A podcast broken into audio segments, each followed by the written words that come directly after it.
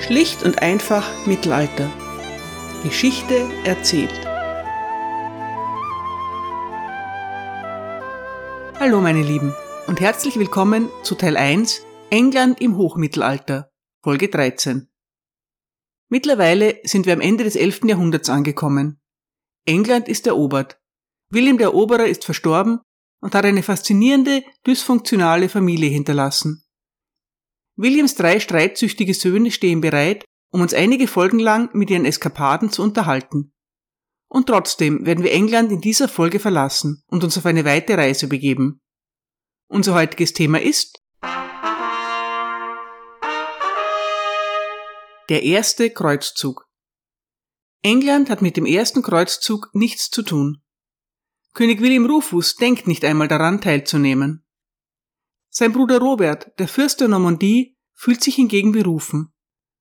Das Verhältnis der beiden Brüder ist nicht gerade gut. Der englische König ist froh und dankbar dafür, dass Robert etwas für das familiäre Seelenheil tun wird. Dass die Aktion mehrere Jahre in Anspruch nehmen wird, ist in seinen Augen kein Fehler.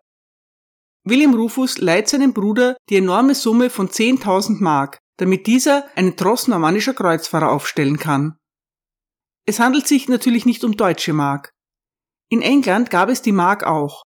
Allerdings nie als Münze, sondern nur als Rechnungseinheit. Sie wird von den Dänen eingeführt. Eine Mark entspricht im 11. Jahrhundert 160 Pence oder 13 Schilling und 4 Pence oder zwei Drittel eines Pfund Sterling. Wunderbar britisch und fürchterlich kompliziert. Geldwert im Mittelalter ist ein schwieriges Thema, da sich die Relationen völlig verändert haben. Ein durchschnittlicher Earl hat ein jährliches Einkommen von 500 bis 2000 Mark. Mit 10.000 Mark kann man 650 Streitrösser kaufen oder 13.000 Arbeiter ein Jahr lang beschäftigen. Lebensmittel sind halbwegs erschwinglich, aber Luxusgüter sind im Vergleich zum Arbeitslohn extrem teuer. Und außer billiger Kleidung sind eigentlich alle Dinge Luxusgüter. William Rufus ist es egal. Zahlen müssen sowieso seine englischen Untertanen. Um den Kreuzzug von Fürst Robert zu finanzieren, wird in England eine Sondersteuer von vier Schilling pro Heid eingehoben. Das geben die Bauern sicher gerne, denn es geht ja um die Befreiung der heiligen Stadt Jerusalem. Die Engländer finanzieren also den ersten Kreuzzug mit. Aber sonst sind sie nicht beteiligt, oder? Warum widme ich ihm also eine ganze Folge? Dass der erste Kreuzzug überhaupt stattfindet, ist ein Ausdruck für die tiefgreifenden sozialen und weltanschaulichen Veränderungen im Europa des 11. Jahrhunderts. Die Rolle der Kirche und des Glaubens ist einem radikalen Wandel unterworfen. Das hat auch enorme Auswirkungen auf England. Was wäre die englische Geschichte ohne das Drama um den streitbaren Erzbischof Thomas Becket? Oder ohne Richard Löwenherz und seinen verräterischen Bruder, den Erzbösewicht König John? All diese Ereignisse sind eine direkte Folge des neuen Selbstbewusstseins der Päpste und ihrer wachsenden Einflussnahme auf die europäische Politik. Wir schreiben das Jahr 1095. Jerusalem ist seit mehr als 450 Jahren in arabischer Hand. Aber ausgerechnet im Jahr 1095 muss es mit größter Dringlichkeit von der vereinten Christenheit zurückerobert werden. Wieso? In Byzanz regiert der oströmische Kaiser Alexios I. Sein riesiges Reich ist in Bedrängnis, und zwar von allen Seiten. Im Jahr 1000 nach Christus reicht Byzanz von Griechenland und dem Balkan über Kleinasien bis nach Syrien. In den letzten Jahren aber ist fast ganz Anatolien an die türkischen Seldschuken verloren gegangen. Mit der dringenden Bitte um Hilfe wendet sich der Kaiser von Byzanz an den Papst und die westeuropäischen Edelleute, er schickt Brief um Brief mit drastischen Schilderungen seiner verzweifelten Lage. Und weil er weiß, dass das bei den Christen gut ankommt, erwähnt er dabei immer auch Jerusalem. Pilgerreisen in das heilige Land sind groß in Mode, werden aber durch die Eroberungen der Seldschuken und der Fatimiden immer gefährlicher. Überall in Europa werden Reliquien gesammelt und in höchsten Ehren gehalten, zum Beispiel Holz vom Kreuz Christi oder Mauerstücke der Begräbniskirche. Der Gedanke an Jerusalem mobilisiert die westliche Welt. Kriege zu führen war bisher eine Sache der Mächtigen. Aber Krieg für den Glauben ist eine neue Idee und sie ergreift die Menschen aller sozialen Schichten. Auf dem Konzil von Clermont hält Papst Urban II. eine flammende Rede. Deus lo vult, oder kurz Deus vult, ruft er seinem begeisterten Publikum zu. Gott will es. Gott will, dass die Menschen zur Verteidigung des einzig wahren Glaubens zu den Waffen greifen. Deus vult wird zum Wahlspruch der Kreuzzüge. Schon seit einiger Zeit arbeiten die Päpste daran, die Kirche als Institution aufzuwerten. Die Idee von christlichen Kriegern kommt da sehr gelegen. Kampf wird ein legitimes Mittel zum Schutz des Glaubens. Kreuzritter sind kämpfende Diener Gottes. Pilger mit einem Kreuz auf der Schulter und den Waffen in der Hand.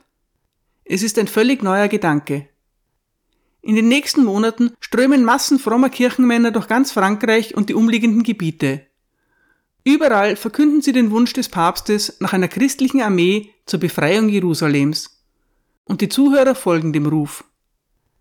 Ein Teilnehmer des ersten Kreuzzuges, der Chronist Fouché de Chartres, schreibt, Viele unterschiedliche Menschen schworen, als sie entdeckten, dass es eine Vergebung der Sünden geben würde, mit gereinigter Seele dorthin zu gehen, wo ihnen befohlen wurde. Wie passend und wie erfreulich war es für uns alle, diese Kreuze aus Seide, goldenem Tuch oder anderem schönen Stoff zu sehen, die diese Pilger, seien es Ritter, andere Laien oder Kleriker, auf die Schultern ihrer Mäntel nähten. Die Reaktion auf die Rede des Papstes übertrifft alle Erwartungen. Hunderte Ritter und Edelleute machen sich bereit.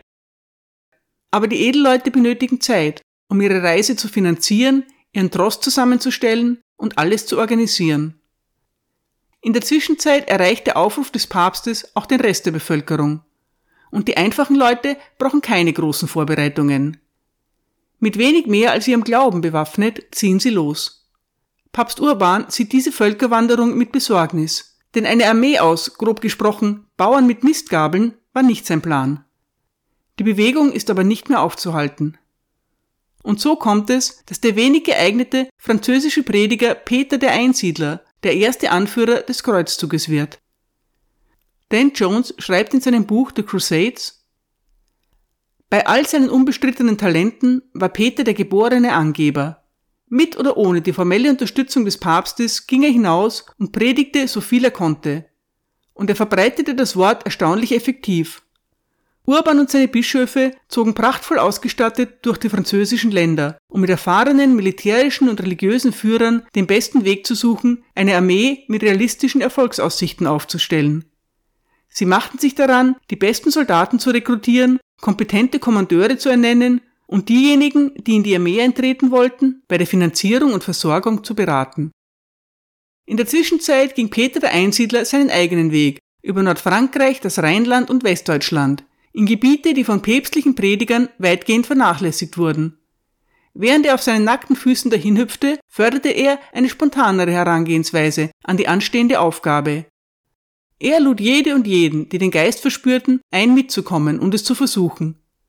Infolgedessen reichte die Bandbreite derjenigen, die seinem Ruf folgten, von kleinen Adeligen und Rittern mit Erfahrung auf dem Schlachtfeld bis hin zu Leuten, die man am freundlichsten als Zivilisten bezeichnen könnte. Personen, die Urban ausdrücklich davor gewarnt hatte, sich der Aktion anzuschließen.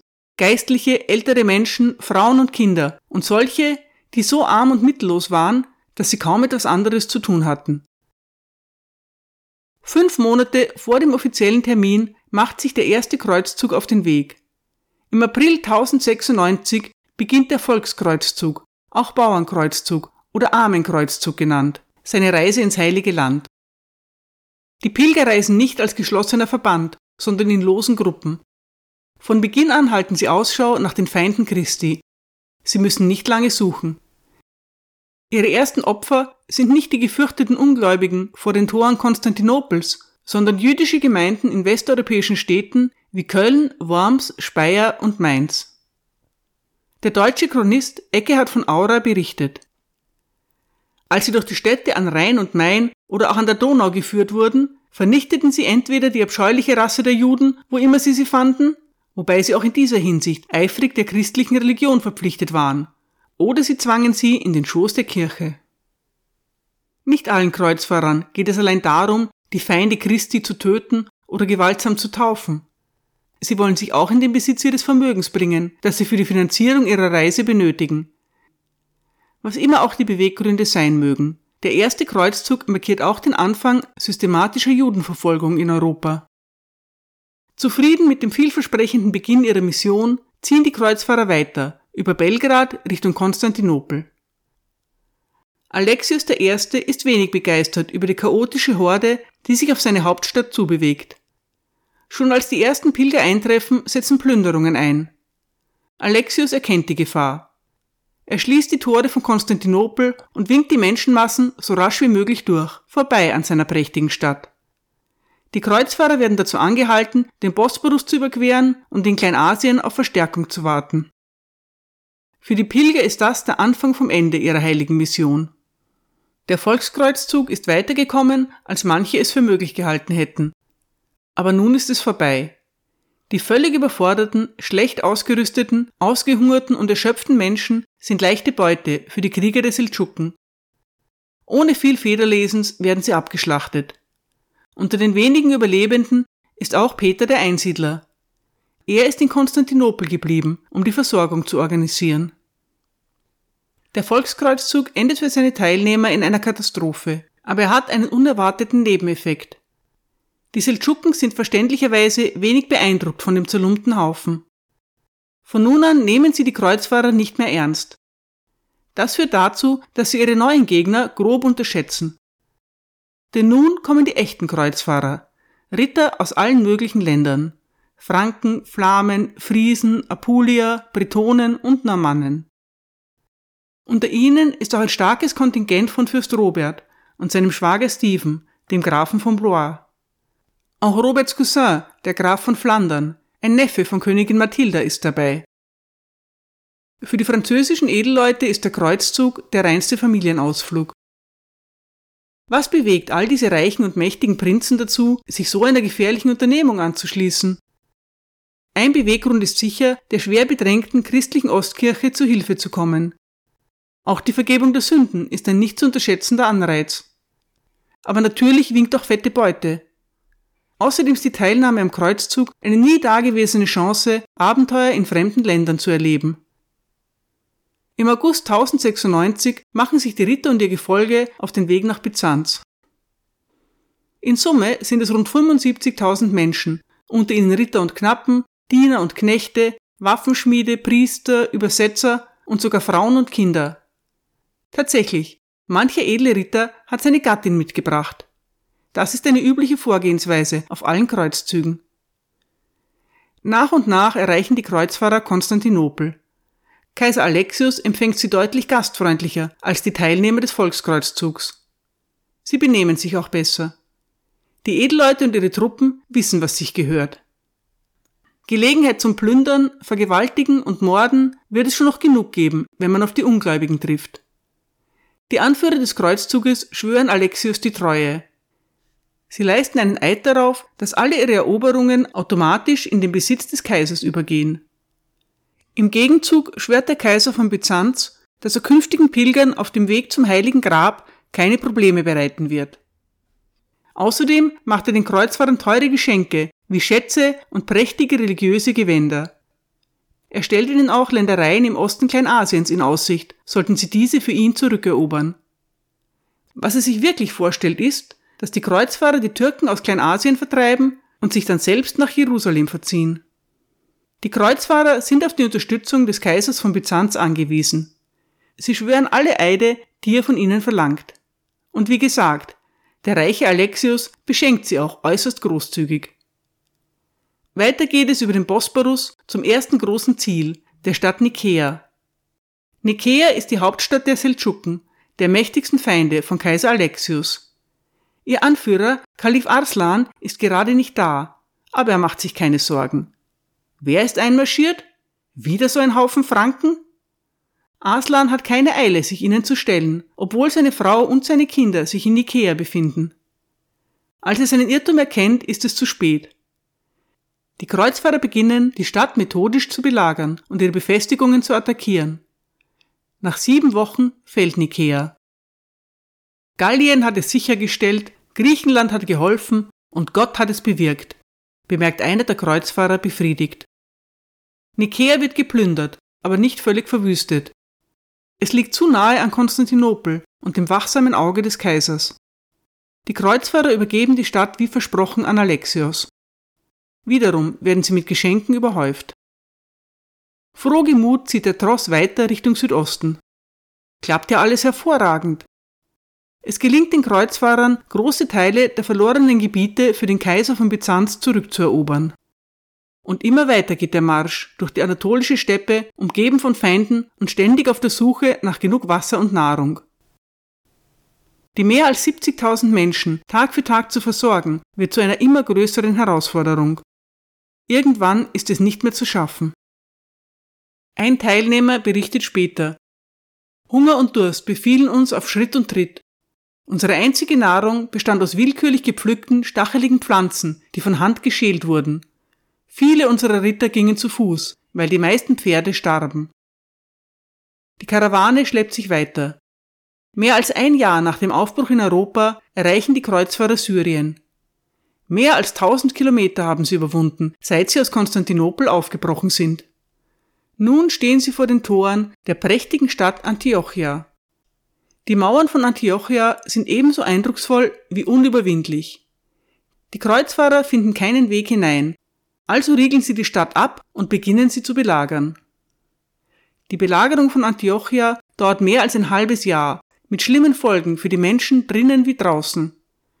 Die Kreuzfahrer plündern das gesamte Umland, aber trotzdem können sie die eigene Versorgung nicht sicherstellen. Zudem ist der Winter extrem kalt und eisige Winde rütteln Tag und Nacht an den Zelten der Belagerer. Einige Edelleute geben auf und machen sich mit ihrem Gefolge auf den Rückweg nach Konstantinopel. Und dann, als die Kreuzfahrer die Hoffnung schon fast aufgegeben haben, findet sich ein bestechlicher Wachmann. Er öffnet den Belagerern die Tore und Antiochia wird gestürmt. Diesmal gibt es keine Zurückhaltung mehr. Die Eroberung endet in einem Massaker. Der deutsche Chronist Albert von Aachen schreibt, die Erde war mit Blut bedeckt und bedeckt von den Leichen der Geschlachteten. Die Leichen von Christen und Galliern sowie Griechen, Syrern und Armeniern lagen wild durcheinander. Antiochia ist kaum erobert, da nähert sich eine riesige muslimische Entsatzungsarmee. Sie kommt zu spät, um die Stadt zu retten, aber nun dreht sich der Spieß um. Jetzt sind es die Kreuzfahrer, die sich verschanzen und belagert werden. Es gibt längst nicht mehr genug Vorräte in der verwüsteten Stadt. Schon nach drei Wochen sind die Zustände katastrophal. Die ausgehungerten Menschen fassen einen verzweifelten Entschluss. Sie werden sich dem Kampf stellen. Sie öffnen die Tore und marschieren den Belagerern entgegen. Die Kreuzfahrer sind schwach, zerlumpt und verzweifelt, aber sie sind immer noch professionelle und disziplinierte Kämpfer. Angefeuert durch ihre Anführer stürmen sie auf die überraschten Belagerer los. Und das Wunder gelingt. Die muslimischen Truppen werden panisch und fliehen. Die Kreuzfahrer haben gesiegt, auch wenn sie es selbst kaum glauben können. Nun ist es gewiss, Gott ist auf ihrer Seite. Beflügelt von ihrem Sieg und dem Segen des Herrn ziehen die Kreuzfahrer weiter Richtung Jerusalem. Zumindest diejenigen, die noch über sind. Die Gruppe ist bereits stark ausgedünnt. Da und dort bleiben Edelleute zurück, um die einmalige Gelegenheit zu nutzen, ein eigenes Reich zu gründen. Die Grafschaften Edessa und Tripolis entstehen, und die Gegend rund um Antiochia wird zu einem normannischen Fürstentum. Als Kaiser Alexius in Konstantinopel von der Gründung dieser sogenannten Kreuzfahrerstaaten erfährt, schäumt er vor Wut. Aber die Chance ist einfach zu gut, um sie nicht zu nutzen. Der Kreuzzug ist von ehemals 75.000 auf rund 15.000 Mann geschrumpft, darunter etwa 1500 Ritter. Aber dieser harte Kern ist wild entschlossen. Anfang Juni 1099 Fast drei Jahre nach ihrem Aufbruch ins Heilige Land erreichen die Kreuzfahrer Jerusalem. Unter den verbliebenen Edelleuten ist auch Fürst Robert. Immer wieder greifen die Kreuzfahrer an. Immer wieder werden sie zurückgeschlagen. Schließlich gelingt es den Belagerern, mit einem riesigen Trebuchet, einer Art Katapult, ein Loch in die Befestigungsanlage der Stadt zu schlagen. Rasch wird ein hölzerner Belagerungsturm herangeschoben. So gelingt es den Kreuzfahrern, in die Stadt einzudringen. Was folgt, ist ein Massaker epischen Ausmaßes. Da die Christen zu Beginn der Belagerung aus der Stadt vertrieben worden sind, gilt nun jeder Einwohner als legitime Beute.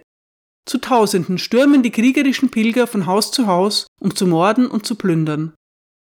Ein Beobachter schreibt, Einige der Heiden wurden gnädig enthauptet, andere von Pfeilen durchbohrt, von Türmen gestürzt und wieder andere, lange gefoltert, wurden in sengenden Flammen zu Tode verbrannt. In den Häusern und Straßen lagen Haufen von Köpfen, Händen und Füßen, und tatsächlich liefen Männer und Ritter über den Leichen hin und her. Es gibt viele derartige Schilderungen. Ich werde euch und mir weitere ersparen. In neuester Zeit sind unter Historikern Zweifel daran aufgetaucht, ob man den allzu drastischen Schilderungen mancher Chronisten Glauben schenken kann. Von bis zu absurden 70.000 Toten ist die Rede. Das ist unmöglich. Schon im Mittelalter sind die Chroniken auch Propaganda. Heute wird davon ausgegangen, dass rund 3000 jüdische und muslimische Zivilisten bei der Eroberung Jerusalems getötet werden. 3000 Menschen. Auch das ist eine erschreckend hohe Zahl. Jerusalem ist gefallen. Die Kreuzfahrer haben ihr Ziel erreicht. Sie gründen einen vierten Kreuzfahrerstaat, das Königreich Jerusalem. Dann wird es für die meisten von ihnen Zeit, sich auf den langen und beschwerlichen Heimweg zu machen auch Fürst Robert und sein Cousin, der Graf von Flandern, brechen nun auf. Zurück in der Heimat werden die Kreuzfahrer als Helden empfangen. Ihr glänzender Erfolg gibt ihnen recht. Es ist nun eindeutig, dass sie Gottes Werk getan haben. Gott will, dass die Christen für ihn kämpfen. Glaubenskriege sind gut und gerecht. Und es geht nicht nur um Moslems und Juden. Auch Christen, deren Ansichten von der Lehrmeinung der Kirche abweicht, sind Ketzer wenn sie von ihrem Irrglauben nicht ablassen, dürfen auch sie getötet werden. Das ist die Richtung, in die sich die katholische Kirche in den nächsten Jahrhunderten entwickeln wird. Der Erfolg des ersten Kreuzzuges bildet die Basis dafür. Schon bald entsteht im neuen Königreich Jerusalem mit den Templern der erste militärische Ritterorden. Papst Urban II. erfährt nichts mehr von dem glänzenden Erfolg seiner Initiative. Er verstirbt 14 Tage nach der Eroberung von Jerusalem bevor die Nachricht davon in Italien ankommt. Im Jahr 1881 wird er für seine wunderbare Erfindung der Kreuzzüge selig gesprochen. Deus vult. Danke für Ihre Aufmerksamkeit.